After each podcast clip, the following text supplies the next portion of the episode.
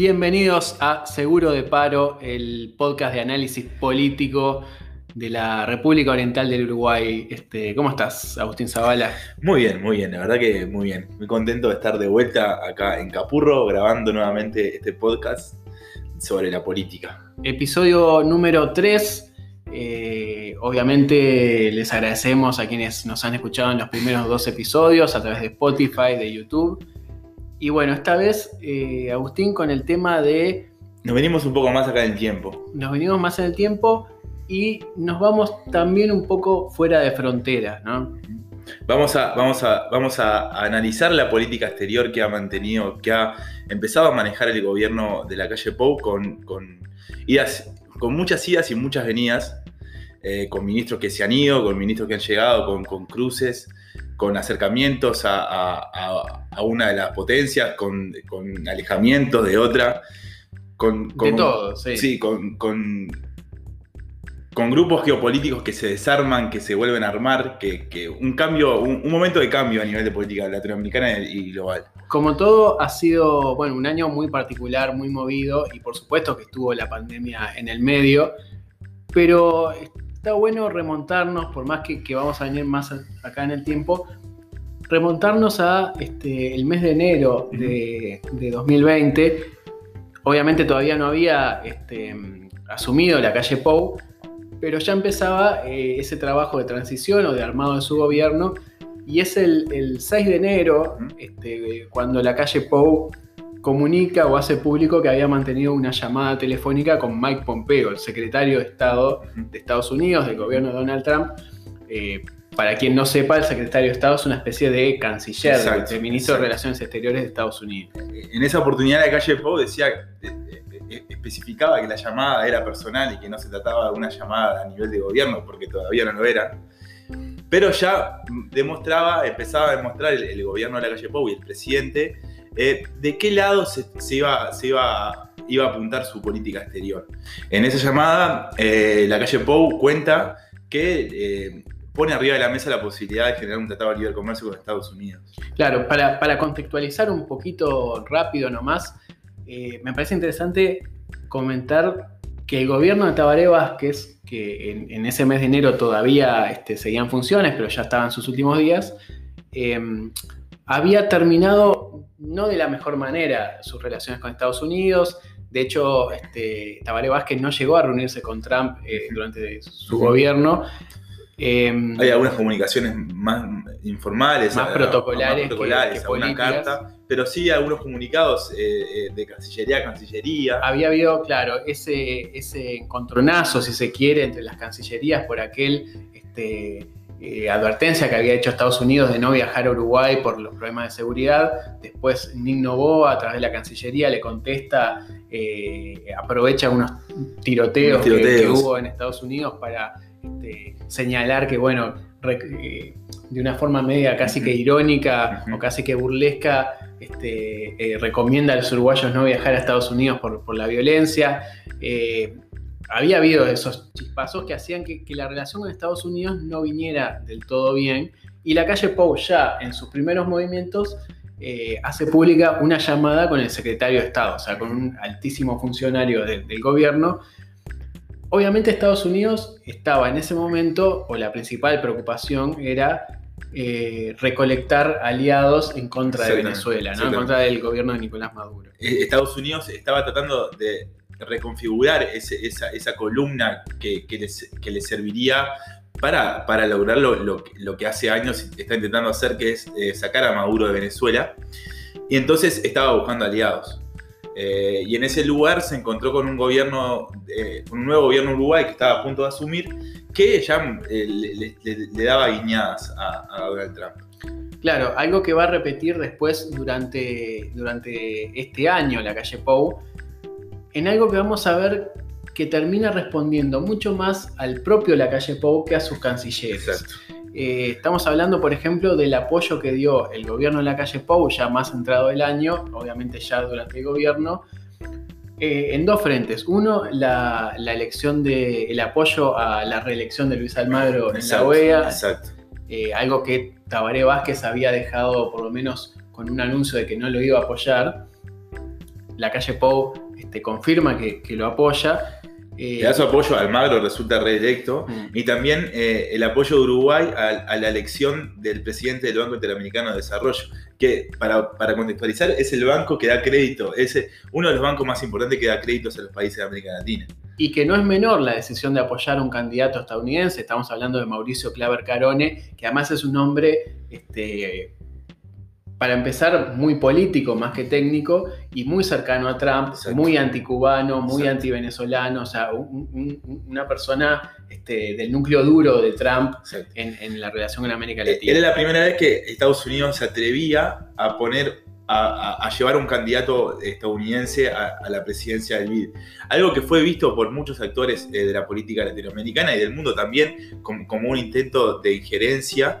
¿Por qué? Bueno, porque se rompía como, es, como esa Un acuerdo tácito. tácito que era de que los presidentes del presidente del BID tenían que ser latinoamericanos. Claro, era una especie de, bueno, Estados Unidos es el principal accionista del, del banco, la sede está en Estados Unidos, pero bueno, se, se estilaba que el, el- el- el presidente iba a estar, este, iba a ser un latinoamericano. Ahí había estado Enrique Iglesias como uno de los este, representantes uruguayos, y de hecho, eh, el propio Julio María Sanguinetti, un Y hombre muy cercano y otros expresidentes de ese club de esa especie de, de club de expresidentes latinoamericanos, donde está Fernando Enrique Cardoso, está este, eh, Ricardo Lagos de Chile, este, también este, aparece Felipe González, el, el español. Como o ese sea, bloque de la socialdemocracia latinoamericana. que, que bueno, que marcaba que, bueno, no, no, no, o sea, gente, estamos hablando que no es de izquierda. Lo que, lo que le planteaban esos presidentes es que la, elección se postergara, porque ¿qué pasaba?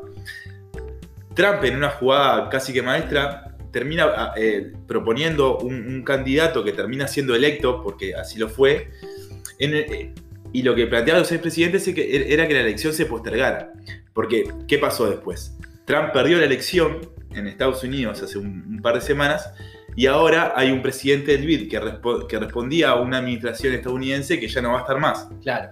Eh, es importante entender, digamos, que más allá de, las, de las, lo- lo- los detalles de, de esta, de esta elección en el BID, entender que la calle Pou se jugaba, eh, tomaba una decisión que era jugada y que podía ser muy criticada este, para eh, satisfacer un pedido de, de la administración de Trump. O sea, la calle Pou arranca su gobierno eh, muy alineado con la gestión de Trump. Hay una decisión claramente política de acercarse al gobierno de Trump. Claro.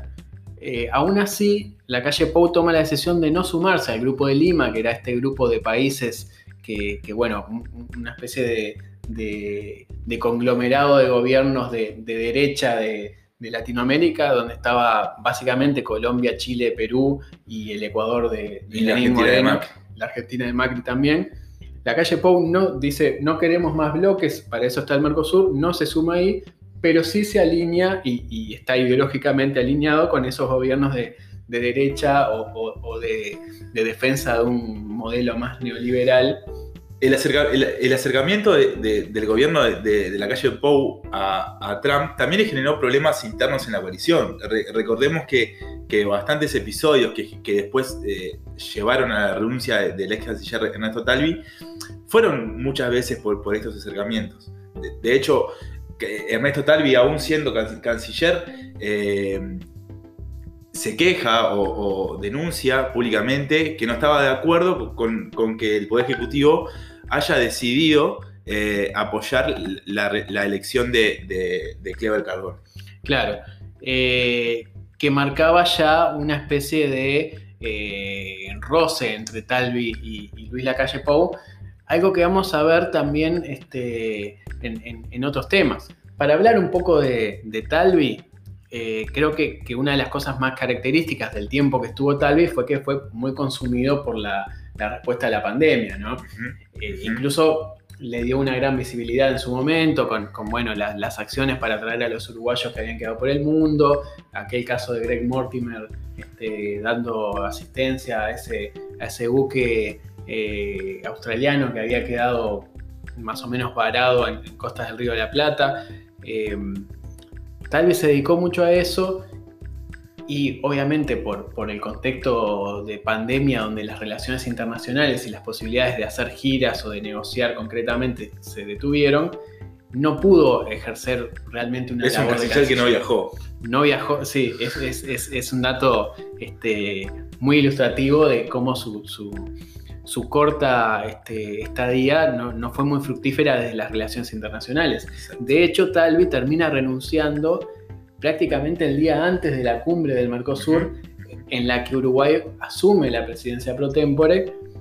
Y Que se esperaba que, que renunciara después, eh, se esperaba que renunciara después de, de esa, de esa asunción de Uruguay a la presidencia pro tempore del Mercosur. Termina renunciando un, un par, un día antes que eso, que eso suceda, suceda. Y asume Bustillo, otro perfil de canciller. un perfil totalmente contrario. Eh, Bustillo eh, eh, venía de ser embajador de, Uruguay en España durante el, último gobierno, durante el gobierno de Tabaré Vázquez. Antes había sido embajador en, en Argentina. Un- una persona había estado también en la Comisión Administradora del Río de la Plata. Un diplomático de carrera con este, una cancha. El amigo Bustillo. un amigo profesional de todos, ¿no? Este, ha sido muy señalado como, bueno, muy amigo de Alberto Fernández, a quien incluso hospedó en su casa en Madrid cuando, cuando Alberto Fernández estaba incluso en campaña. Eh, Bueno, fueron juntos a Bolivia, a- ahora eh, a la asunción de, de Arce. mm, o sea, una relación personal importantísima que incluso, y ya vamos a ver en- en- en cuando nos metamos más en, en el vínculo con Argentina, eh, que incluso supera eh, la relación que la calle Pou tiene como, como, Como, gobernante. como jefe de Estado. Claro. Exacto. exacto. Bustillo venía entonces además con otro perfil, con un perfil mucho menos político o mucho menos politizado, y de entrada hace algo que Talvi no había hecho, que es reunirse con los expresidentes. ¿no? Va y se reúne con Mujica, se reúne con Tabaré Vázquez, habla bien de ellos. Le dan su apoyo. Claro. Claro. Todos los expresidentes le dan su apoyo a, a- a Bustillo. Algo que, que recordemos y, y- y tiene relación con lo que hablábamos en, en los primeros episodios, que esos contactos con, con la oposición, con el Frente Amplio, no se condecían con la estrategia política que había usado la coalición de eh, dividir o por lo menos decir, bueno, De marcar la Esta- cancha. esta gente ya no tiene injerencia en, en las decisiones de gobierno. Bustillo va, lo llama, se reúne, se saca una foto, habla bien eh, y empieza a instalar una idea de, de, bueno, de una este, política exterior más de Estado o más consensuada o más técnica y menos politizada, o por lo menos por fuera de eh, el, el- el- el debate político interno. ¿no? Eh, uno de los de lo que se esperaba de Bustillo, digamos, eh, era también cómo se iba a congeniar eso con algo que había hecho Talvi antes de irse, que era eh, iniciar una suerte de reforma interna de Cancillería. Eh, Talvi hablaba y, y- y lo cuestionaba directamente lo que él llamaba diplomacia de cóctel, que Bustillo, básicamente refiriéndose a esta cosa de... eh, Sí, eso, eso que vemos en las películas, que, que cuando la- las reuniones de camaradería que se llaman, o sea, donde están los, los diplomáticos de todos los países y comparten algún beberaje y, y donde se negocia. Un donde se ejemplo, lobby. ejemplo clarísimo es que, por ejemplo, eh, Bustillo haya recibido al candidato presidencial argentino, que en, su- en ese momento era Alberto Fernández, sabiendo seguramente que iba a ser presidente, eh, bueno, utilizar las relaciones personales en favor de la política exterior del país. Algo, algo que era eh, muy dura, duramente criticado por Ernesto Tali, que, que estaba totalmente en contra. Él, él decía que él no, estaba, no solamente no estaba de acuerdo con la diplomacia de cóctel, sino que venía a cambiarla y venía a hacer una, una, una cancillería eh, 2.0, podría decir. Claro, creo que Talvi buscaba o apuntaba mucho más a bueno, foros internacionales, a una cuestión más técnica o puramente este, eh, protocolar, eh, dejando de lado bueno, todas esas este, cosas que pueden quedar un poco por fuera de las agendas, pero que, lo dicen la, la gente que está en la diplomacia, sirven y a la postre son las que quizá te hacen firmar un acuerdo. Hay que recordar que antes, el día antes o dos días antes de que Talvi eh, formalice su renuncia a la, a la Cancillería, él presenta en una conferencia de prensa es ese lineamiento de la, nueva Cancillería. Que después viene Bustillo y lo echa todo para atrás.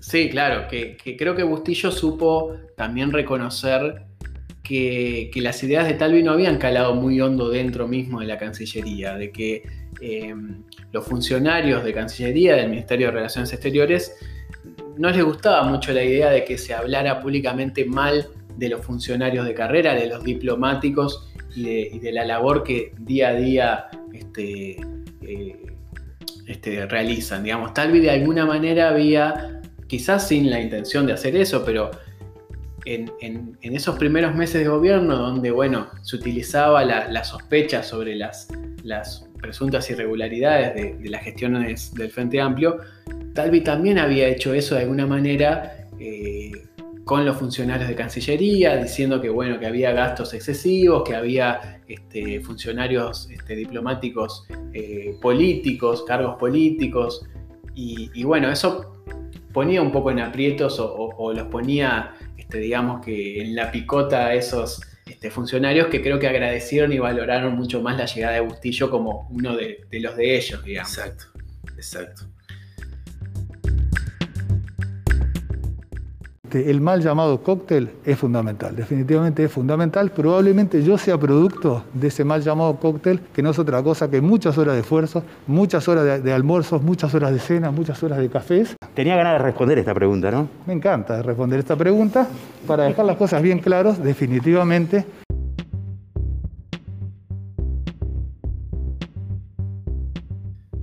Tenemos que hablar también de, de, de la relación de, de, la calle Pou con el Mercosur, uh -huh. que es algo que, que, bueno, lo que decíamos, ¿no? Tal vez se va justo cuando viene una cumbre del Mercosur.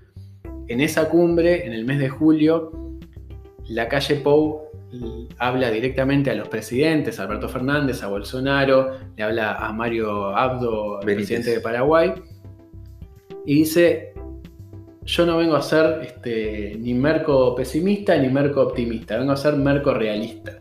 Esta especie de juego de, de palabras donde... Muy efectivo siempre el presidente con las palabras. Sí, le tiene, hay que reconocer que tiene una, una, una habilidad para, para, meter términos que, que resultan recordables. Este, pero bueno, básicamente de lo que hablaba la calle Pou era de... De, de optimizar el Mercosur, de, de, una...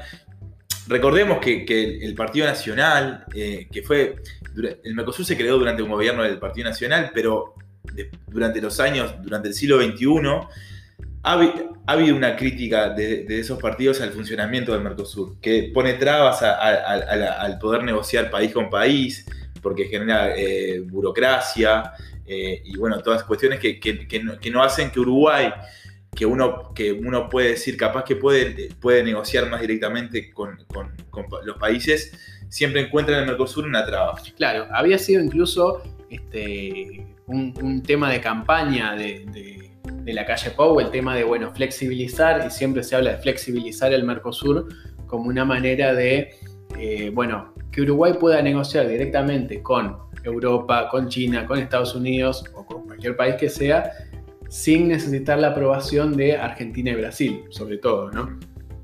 Que, bueno, el, el Estatuto del Mercosur este, requiere que los países, este, si quieren negociar por afuera, tengan que ser eh, habilitados por, por sus socios. La calle Pou básicamente va a pedir eso, dejen a Uruguay negociar, eh, recordemos que fue algo que le pasó a Tabaré Vázquez, Tabaré Vázquez que tuvo este, en su último gobierno, incluso estuvo de visita en China y, y, y, eran gobiernos que tenían muy buen acercamiento. Sí, eh, contrariamente a lo, que, parece ser esta política exterior de este gobierno, el gobierno de Tabaré Vázquez estaba más, más cercano a China que lo que eh, parece ser que la calle Pueblo está. Y había sucedido que Tabaré Vázquez quedó trancado en esa, en esa idea de China de, firmar un acuerdo, un tratado comercial este, China-Uruguay, y bueno, de hecho había sido una de las cosas más cuestionadas por la calle Pou en ese momento, de cómo Uruguay se quedaba en el molde sin poder avanzar por culpa de, sobre todo Argentina, que era este, quizás es el que habitualmente se ve más reticente a, a firmar acuerdos este, o a permitir acuerdos de, otros socios del Mercosur. Eh, la calle Pou pide específicamente a, los países, bueno, empecemos a pensar en... Eh, en ser mercorrealistas, en habilitar este tipo de acuerdos. Por supuesto que ahí logra un alineamiento con, Bolsonaro y con, Abdo Benítez, pero claro, vuelve a tener Argentina un gobierno de, corte peronista que, no, que ya de por sí va por la línea contraria, entonces que se vuelve más proteccionista y creo que, eso efectivamente termina este, trancando nuevamente y, creo que después de esa cumbre no, ha pasado mucho con el Mercosur, por lo menos en lo que va de, 2020. Creo que el Mercosur ha avanzado y por eso en distintas etapas y épocas con distintas velocidades y profundidad. En ese sentido no hay que ser ni, marco pesimistas ni marco optimistas yo creo que debemos de ser mercorrealistas. Debemos trabajar fuertemente en la zona de libre comercio.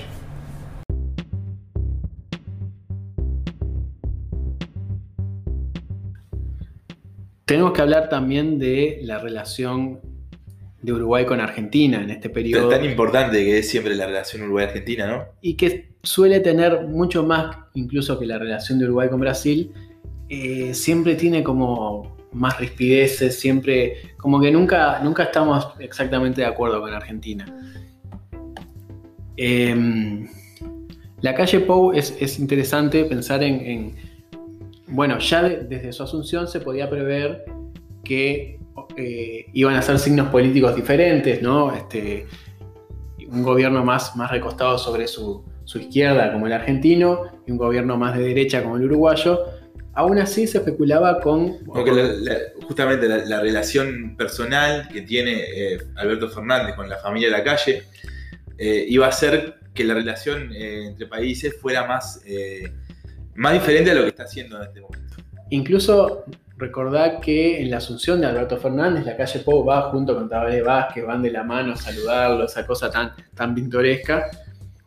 Está en uruguayo. Está en uruguayo. Ya se conocía la, buena relación con Bustillo de ambos, o sea, había... Sí, de hecho se manejó mucho, en un momento se manejó que Bustillo fuera el embajador en Argentina.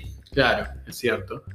Em, sin embargo, empezó a suceder algo que, también empezó a suceder incluso antes de, la asunción, y es que se empezó a hablar de eh, el objetivo claro de este gobierno, del gobierno de la calle Pou, de atraer argentinos que esto tiene que ver con también una, un, deseo o por lo menos una, idea que, circulaba en Argentina de eh, argentinos de, gran poder adquisitivo, empresarios que tras la derrota de Macri decían, bueno, yo me voy de Argentina y siempre Uruguay aparecía como una plaza muy apetecible para los argentinos con dinero.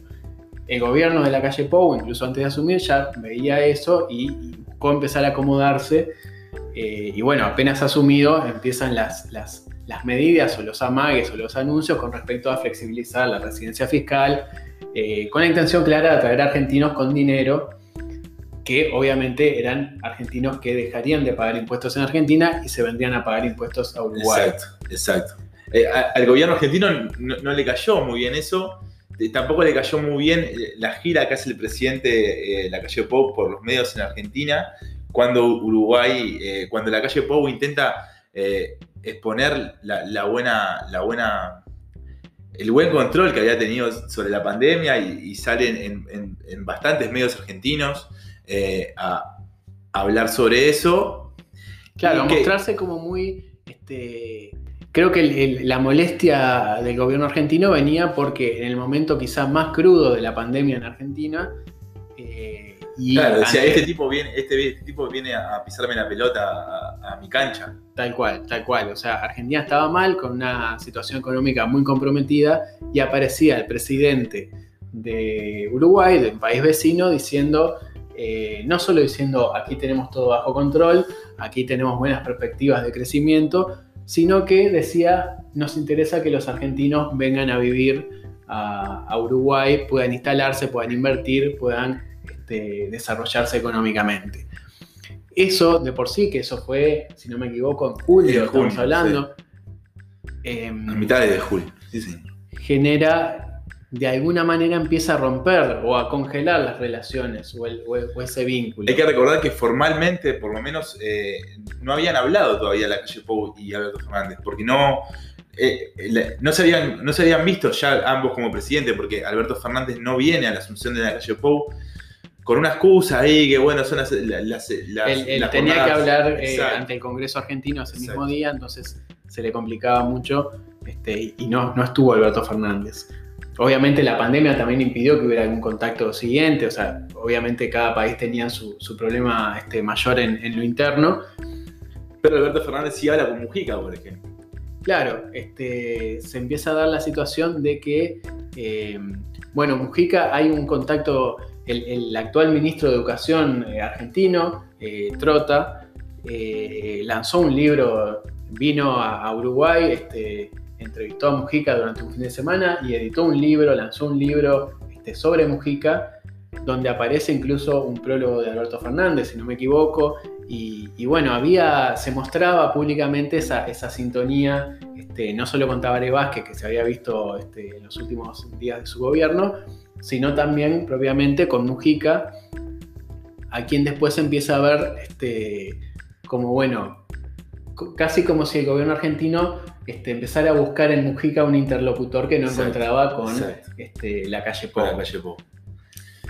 La relación eh, no, no ha mejorado. Es, es- es cierto que a, mediados de noviembre no hay una, un- una buena relación entre, entre los estados de, de Uruguay, los gobiernos de Uruguay y de Argentina. La calle Pou ha tratado de, de quitarle este, trascendencia a esto, diciendo, bueno, no, no- no existe un problema diplomático, ni mucho menos, pero es cierto que de alguna manera se generó un murmullo, un problema eh, que parece como autocreado por este gobierno, o sea, increíblemente, no, no- no hubo un, problema serio que, que motivara esta diferencia, sino que el gobierno creo que hizo una jugada de más. Este, y, lo que también da paso para hablar a, cómo el, gobierno, el gobierno uruguayo, en, eso que hablábamos hoy, de ese, de ese bloque de gobiernos más, más eh, tirados a la izquierda, están em- empezando a quedar solo en eso.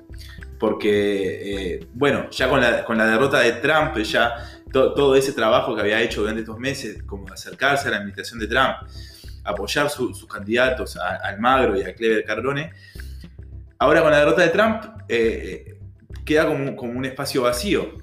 Claro, por más que uno puede pensar que, que, bueno, que la relación con Joe Biden va a ser buena o va a ser por lo menos correcta, uno no, no se imagina este, un- una confrontación No, de Uruguay con, un, un gobierno demócrata.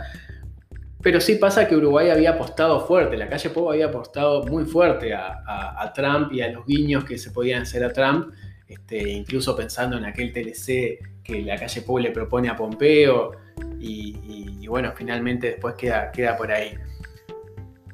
No solo pasa eso, sino que empieza a haber en la región, para empezar recientemente las elecciones en Bolivia, con la vuelta del MAS, del Movimiento al Socialismo, el partido de, Evo Morales, ahora con Luis Arce. Hay que recordar que la calle Pou eh, le tiró un par de guiños a, a, Yanine Áñez, la, la- la presidenta de facto de Bolivia. Es, es cierto, la calle Pou fue uno de los primeros en reconocerla, también lo había hecho con, con Juan Guaidó, eh, este diputado opositor que se autoproclamó presidente encargado de Venezuela. Eh, hablando de Venezuela, la calle Pou, como muchos otros países, se habían jugado fuerte a lograr un cambio de gobierno en Venezuela que no se dio. No se Y- más allá de lo que uno pueda pensar de Venezuela, eh, Maduro sigue estando ahí y no deja de ser un problema que América Latina sigue sin poder resolver. Eh, muchos de los países, también aprovechando la, la pandemia, han dejado un poco de presionar ahí, tam- también para no quedar en falso y seguir este, buscando algo que no se logra. Pero es una cosa es cierta que el eje cambió de vuelta. Así como hace 4 o 5 años el eje parecía haber un escenario de América Latina más eh, volcado hacia la derecha, con gobiernos eh, con ese tinte, ahora parece que otra vez vuelve esa ola progresista que, que tuvimos hace 15 años. Hay que tener en cuenta que en 2021 hay elecciones importantes. Hay elecciones en Chile, elecciones presidenciales, eh, elecciones. Con todo, el, eh, con todo este, este antecedente que tenemos en Chile, con, con revueltas, con una reforma constitucional en, en camino. Hay también elecciones en Ecuador, o sea, estamos hablando de países donde en Ecuador es muy posible que, que vuelva el correísmo, que vuelva este, sectores afines a, a- a Rafael Correa, que no se puede presentar a, a- que va como candidato a vicepresidente y, y se tendrá que ver si puede asumir o no, pero, pero bueno, este, puede volver este, el progresismo en, en Ecuador. También hay una disputa en Colombia. En Colombia, que, que, bueno, Colombia es un país donde la izquierda es, es, más difícil que llegue, pero incluso podría llegar a darse un cambio de signo político. Estamos hablando entonces de que el panorama político que En Perú tuvo la también, o sea, en Perú hay un problema institucional muy grave en este momento y hay elecciones en abril. es, es cierto, que ahí también, bueno, puede pasar casi que cualquier cosa. Pero sí es cierto que el panorama político que la calle Pou tenía cuando el, el, mapa que la calle Pou podía tener enfrente suyo cuando asumió el gobierno, ahora parece ser por lo menos bastante diferente. Y, y, bueno, eso por lo menos da la sensación de que ciertas jugadas que hizo en los primeros meses o en primer, este primer año de gobierno pueden haber quedado en la nada o simplemente haber sido contraproducentes en lo que pueden ser futuros posicionamientos.